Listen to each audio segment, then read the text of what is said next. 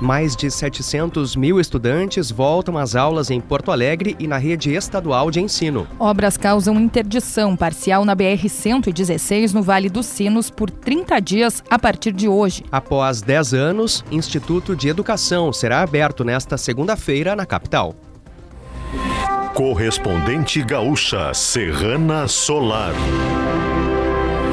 Pedro Quintana e Yasmin Luz. Muito bom dia. Agora são 8 horas 2 minutos. A temperatura é de 24 graus na capital.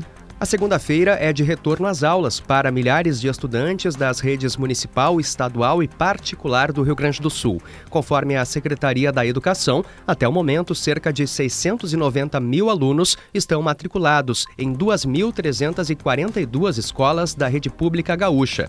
Eles estão divididos entre educação infantil, ensino fundamental, ensino médio, educação especial e educação para jovens e adultos. O balanço não é definitivo, uma vez que a efetivação de matrículas segue ocorrendo nas escolas nessas primeiras semanas. Já as turmas da educação infantil de Porto Alegre reiniciaram as aulas na última quarta-feira. Temperatura de 24 graus em Porto Alegre, Pelotas e Rio Grande, 22 em Caxias do Sul, 23 em Santa Maria e 21 em Passo Fundo. Cleocum traz a previsão no estado para as próximas horas.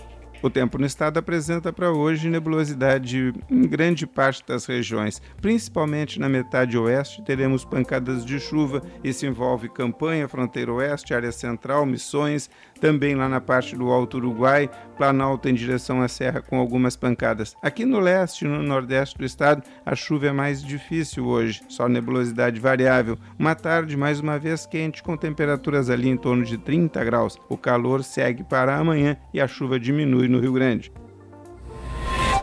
Serrana Solar, a minha escolha certa a restrição de tráfego de pista da, da pista da esquerda da BR-116 no trecho entre os quilômetros 247 e 248 em São Leopoldo, entre o Rio dos Sinos e a Avenida João Correia, no sentido interior capital. Esse bloqueio será para reparo nas barreiras de concreto e instalação de telas no canteiro central. O trabalho vai durar 30 dias, sempre de segunda a sábado, das 7h30 da manhã às 5h30 da tarde. O local está sinalizado e o fluxo permanece normal na faixa da direita e no acostamento da pista principal da BR-116. Trânsito. Atenção para a RS 118 em Gravataí, no cruzamento com a 020, há capotamento de veículo em atendimento pelo Batalhão Rodoviário de Gravataí, no sentido à Alvorada. Atenção porque há lentidão nesse ponto. BR-116 no caminho para Porto Alegre. Tem movimento bom, reduzindo-se em Canoas, na transição para Porto Alegre, e no Vale dos Sinos, entre o viaduto da Charlau e a Ponte dos Sinos. Há também lentidão no sentido contrário, em direção ao interior pela BR-116 já há alguma retenção na Castelo Branco, em direção ao centro, e também na 116, entrando já em Porto Alegre, em frente da estação Anchieta do Transurb. Atenção, Nilo Peçanha, há pouco houve bloqueio total em função de ato de alunos do Colégio Anchieta, a via já foi completamente liberada, os estudantes estão na escola e o movimento agora flui melhor na via. Com as informações do trânsito, Leandro Rodrigues. O empresário Abílio Diniz morreu nesse domingo aos 87 anos em São Paulo, vítima de insuficiência respiratória em função de uma pneumonite, uma inflamação pulmonar grave. Ele ficou internado por um mês no Hospital Albert Einstein. Ao lado do pai, construiu o grupo Pão de Açúcar. O velório será aberto ao público nesta segunda-feira, das 11 da manhã às 3 da tarde, no Salão Nobre do Estádio do Morumbi. O enterro será será reservado aos familiares e amigos próximos. A atriz gaúcha Regina Viana morreu aos 81 anos nesse domingo no Rio de Janeiro. Ela sofreu um acidente vascular cerebral hemorrágico e foi hospitalizada. Regina Viana ficou famosa por atuar em produções como Dancing Days e O Rebu. Ainda nesta edição, policiais intensificam buscas a fugitivos de presídio de segurança máxima no Rio Grande do Norte. Itamaraty aguarda reunião de embaixador brasileiro em Israel para se manifestar após Lula comparar mortes em Gaza com o Holocausto. Faça o investimento certo para este verão com os melhores instaladores solares do estado. Escolha Sistema Fotovoltaico com a distribuidora Serrana Solar. As forças de segurança intensificaram as buscas aos dois fugitivos da Penitenciária Federal de Mossoró. Hoje é o sexto dia de procura.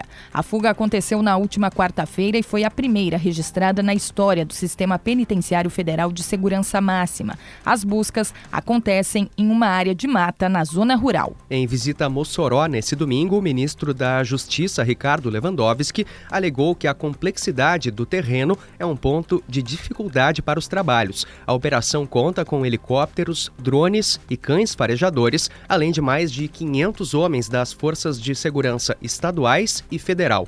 Os criminosos foram vistos pela última vez na noite de sexta-feira, quando invadiram uma casa, fizeram os moradores de reféns, jantaram e fugiram, levando dois celulares, comida e água. Uma mulher de 37 anos foi morta a tiros dentro de casa no bairro Rubem Berta, zona norte de Porto Alegre, nessa madrugada. O crime foi registrado na rua Madre Teresa de Calcutá. Os criminosos reviraram armários e gavetas. Depois, executaram a vítima em um quarto com dois disparos na cabeça. A polícia suspeita que a morte esteja relacionada ao tráfico de drogas. Até o momento, os atiradores não foram identificados. Duas pessoas ficaram feridas após um ataque a tiros em um bar na noite passada em Canoas. Foi por volta das 10 horas da noite na rua Fernando Ferrari, bairro Niterói. Testemunhas relataram que um homem de bicicleta passou pelo estabelecimento e disparou contra as pessoas que estavam na calçada. Os dois feridos foram encaminhados para atendimento médico e não há detalhes sobre o estado de saúde. Ninguém foi preso. Agora em Porto Alegre, 24 graus, 8 horas 9 minutos. Serviço. Moradores do bairro Lomba do Pinheiro, na zona leste de Porto Alegre, enfrentam falta de água. O desabastecimento ocorre devido à queda de energia na estação de bombeamento de água tratada da Restinga. A luz já foi restabelecida, mas um fusível interno do sistema queimou durante a queda. Segundo o DEMAI, o conserto foi realizado ainda no domingo, mas o bombeamento só foi religado durante a madrugada. Por isso, o serviço ainda está em fase de normalização. A previsão é de retorno completo até o início da noite. Boa notícia.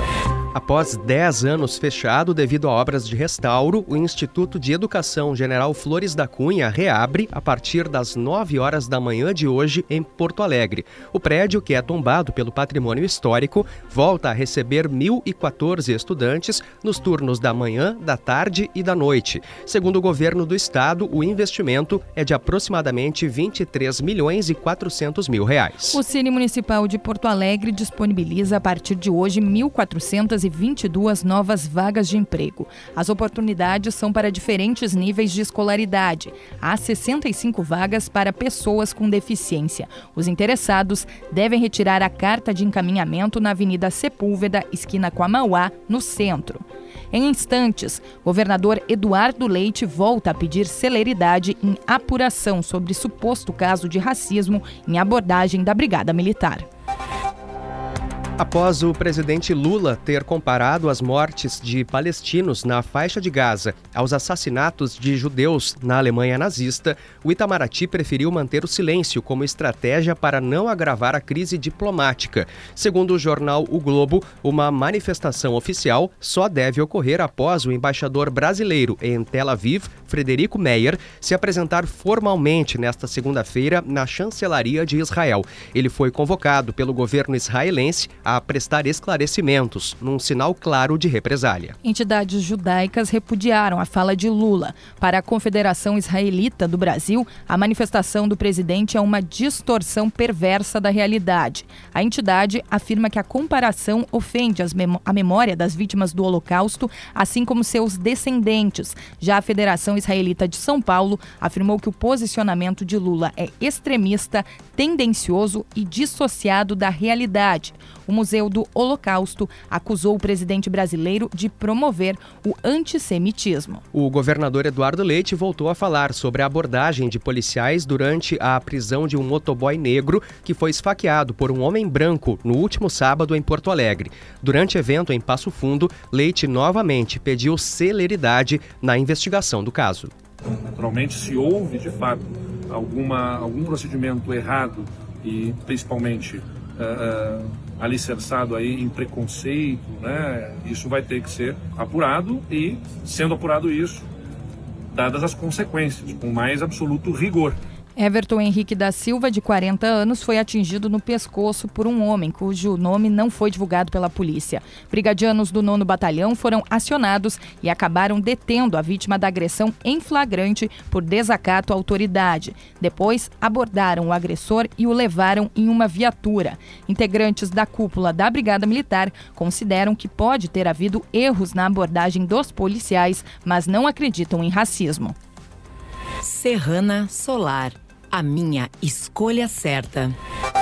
Você encontra o correspondente Gaúcha Serrana Solar na íntegra em GZH. A próxima edição será às 12 horas e 50 minutos. Bom dia.